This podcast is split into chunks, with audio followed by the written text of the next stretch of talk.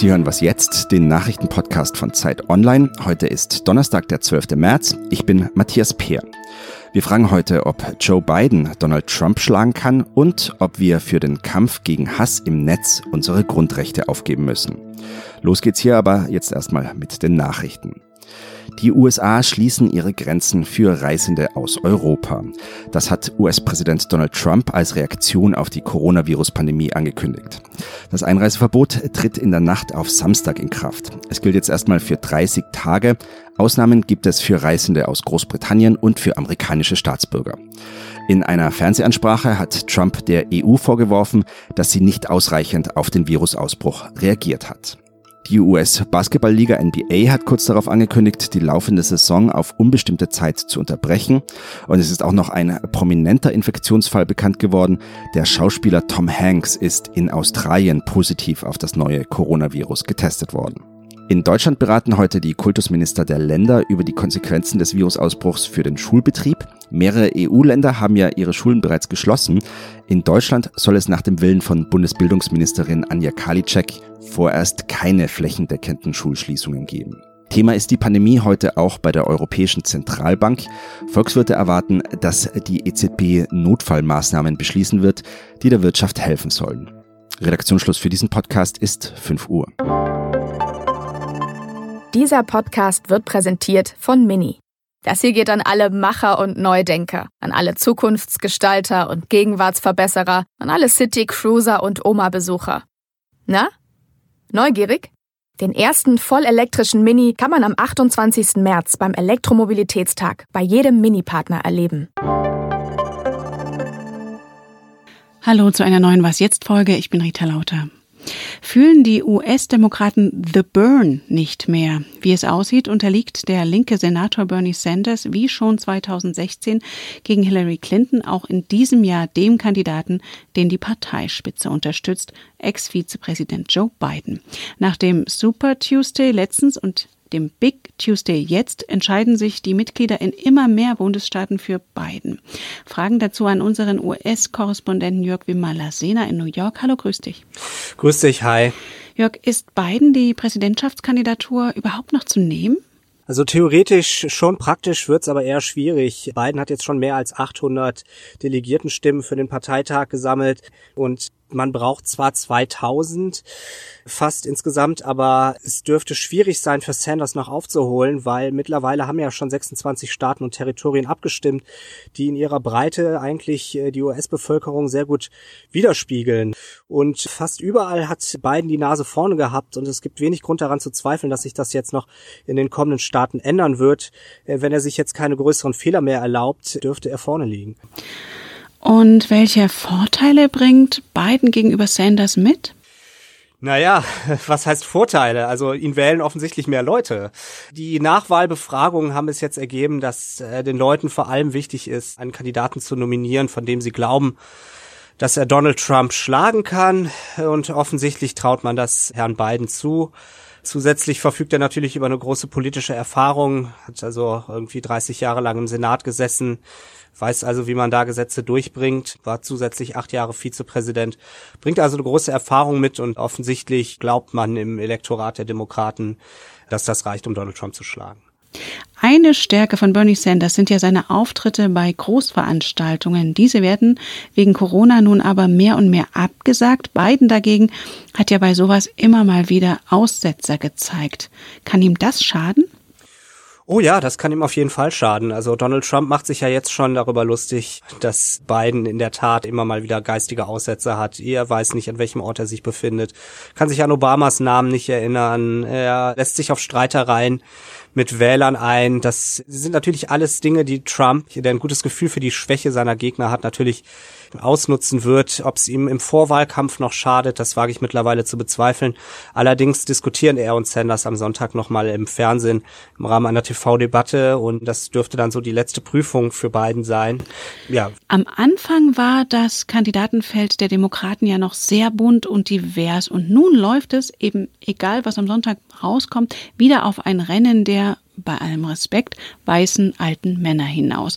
Die sind doch gar nicht mehr die Mehrheit in den USA. Welche Wählergruppen müssen die Kandidaten also mobilisieren und wer schafft es besser? Die Leute sind ja nicht nur schwarz, Latino und Frauen, sondern die haben halt auch einen Job, der unter Umständen schlecht bezahlt ist die haben keine Krankenversicherung und das sind halt existenziellere Sorgen. Im Grunde genommen Klassenfragen sind existenzieller als diese identitätspolitischen Fragen und darin liegt natürlich auch der Schlüssel in der Mobilisierung. Klar, in vielen Bundesstaaten sind schwarze Wähler sehr, sehr wichtig, gerade in Swing States. Das gleiche gilt auch für Latinos, aber die zu mobilisieren, dafür muss man halt deren Probleme ansprechen und da muss man halt eine glaubhafte Agenda entwickeln und die Menschen begeistern, dann gehen die auch zur Wahl. Ja, und wie stehen nun Bidens Chancen, Amtsinhaber Trump tatsächlich zu schlagen? Offensichtlich suchen die Leute nach neuen politischen Wegen. Und Joe Biden verspricht nichts mehr als eine Rückkehr zum Status quo. Und es ist genau dieser Status quo, der 2016 abgewählt wurde. Also eine demokratische Partei, die sehr stark auf Identitätspolitik setzt, gleichzeitig stark abhängig ist von reichen Geldgebern offensichtlich nur mittelbar Interesse daran hat, gegen mächtige Industrien vorzugehen. Joe Biden steht eigentlich fast klischeehaft für alles, was falsch gelaufen ist in den letzten 40 Jahren bei den Demokraten. Und das wird Trump ausnutzen. Vielen Dank, Jörg, nach New York. Sehr gerne.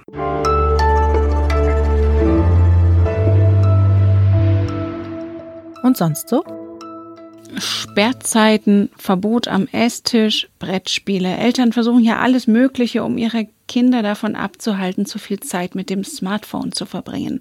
Eine politische Lösung hat nun der Bürgermeister der indonesischen Metropole Bandung präsentiert. Hühner.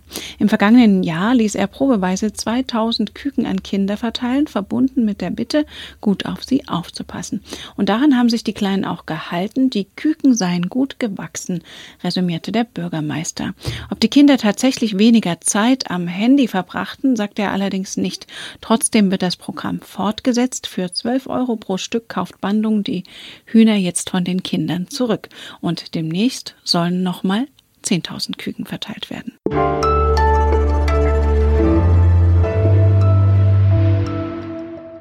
Rassismus, Vergewaltigungsfantasien, Morddrohungen, dass Social Media nicht selten für eher asoziale Äußerungen genutzt werden, dafür gibt es leider viele Beispiele. Menschen werden so eingeschüchtert, verängstigt, mundtot gemacht, für sie selbst schrecklich, aber auch für die Meinungsfreiheit und die Demokratie ein Problem. Die Bundesregierung will gegen Hassrede im Netz mit einem neuen Gesetz vorgehen.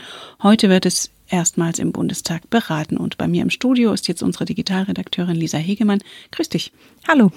Lisa, eigentlich will man ja sagen, es ist lobenswert, dass die Regierung gegen Hate Speech vorgehen will. Das Gesetz ist trotzdem sehr umstritten. Warum denn?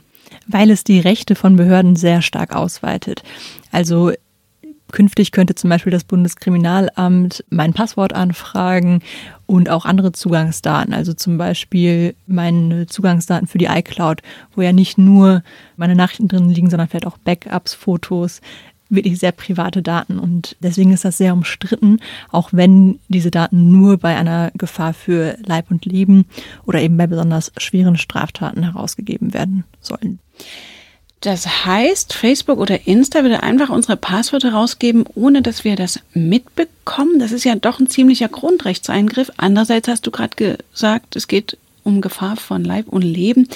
Ist der Grundrechtseingriff dafür nicht gerechtfertigt?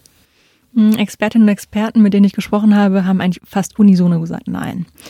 Denn der Staat, so hat es eine Expertin, wie ich finde, ganz passend formuliert, robbt sich immer weiter in unsere Privatsphäre vor. Er kann ja ohnehin schon sehr viel anfragen. Und viele argumentieren auch, es gibt schon ganz viele Gesetze, die es ermöglichen, auf Sachen zuzugreifen. Das Problem ist eher, dass die Gerichte oder die, auch die Polizei zu wenig Personal haben, um diesen Taten nachzugehen. Und deswegen ist die Frage, ob man grundsätzlich eigentlich diesen Passus braucht. Außerdem ist es ja so, dass die Plattformen eigentlich die Passworte der Nutzerinnen und Nutzer verschlüsselt haben müssen. Die Frage ist ja, wie wirksam ist es überhaupt, wenn der Staat diese Passwörter erst noch knacken muss? Das ist eine sehr gute Frage. Also im ersten Entwurf dieses Gesetzesentwurfs hieß es noch, dass die Plattformen das entschlüsseln müssten. Das wäre natürlich ein noch größerer Eingriff gewesen. Jetzt müsste man schon sehr, sehr viel Aufwand betreiben, um ein Passwort zu knacken. Dennoch allein, dass, dass man es weitergibt, dass man so etwas Sensibles wie das Passwort mhm. für ein Konto weitergibt, das ist schon bedenklich. Und dann ist ja noch die Frage, ob der Hass dann, wenn es denn klappt, dass es weniger Beiträge gibt, wirklich weg ist oder aber einfach nur weniger sichtbar ist. Richtig, also schon 2018, als das Netzwerkdurchsetzungsgesetz in Kraft getreten ist, hat man ja den Plattformen die Aufgabe überholfen, dass sie doch bitte strafrechtlich relevante Beiträge löschen. Und schon damals hat man diesen Plattformen also sehr, sehr viel Macht gegeben darüber, mhm. was legal ist und was irgendwie auch nicht, was stehen bleibt, was nicht.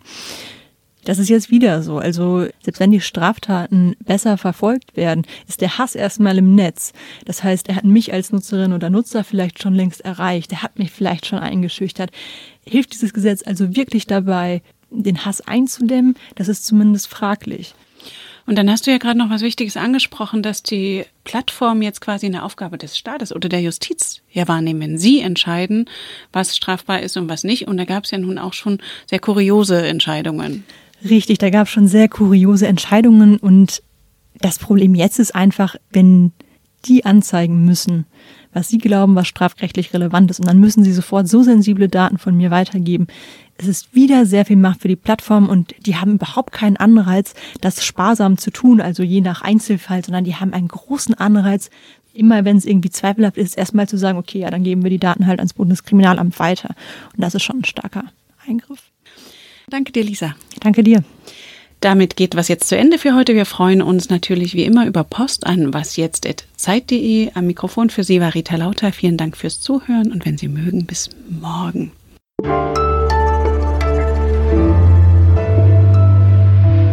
Was glaubst du denn, wird der Entwurf bei all dieser Kritik so beschlossen oder wird es da Nachbesserungen geben? Ich hoffe, dass es Nachbesserungen gibt.